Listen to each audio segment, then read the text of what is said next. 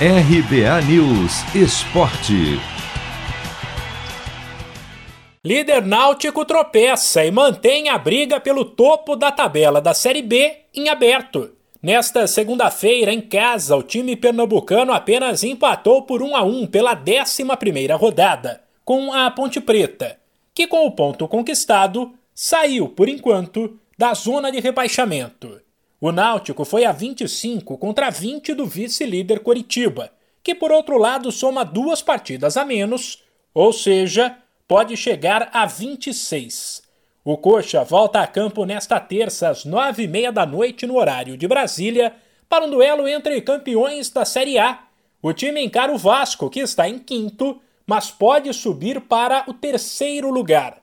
Para isso, o Cruz Maltino tem que vencer e secar o Sampaio Corrêa, que no mesmo horário visita o Vitória, e o CRB, que mais cedo às sete pega o Guarani em Campinas.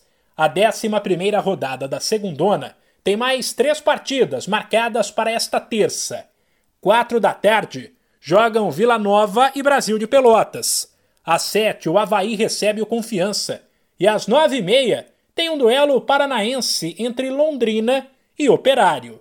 A rodada terminará nesta quarta-feira com duas partidas: CSA e Goiás, Remo e Brusque.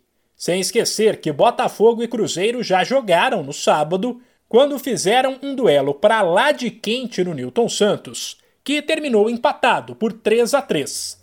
A Série B tem times que já disputaram 9, 10 e 11 partidas, e a classificação de momento é a seguinte: Náutico 25 pontos, Coritiba 20, Sampaio Corrêa 18 e fechando o G4 CRB com 17. Depois Vasco, Goiás e Guarani, todos com 16, Operário com 15, Brusque, Botafogo e Vila Nova em 11 com 13, Havaí com 12, CSA e Cruzeiro com 11, Confiança com 9, Ponte Preta também com 9, e aí a zona de rebaixamento, Vitória 8 e Brasil de Pelotas, Londrina e Remo, todos com sete pontos.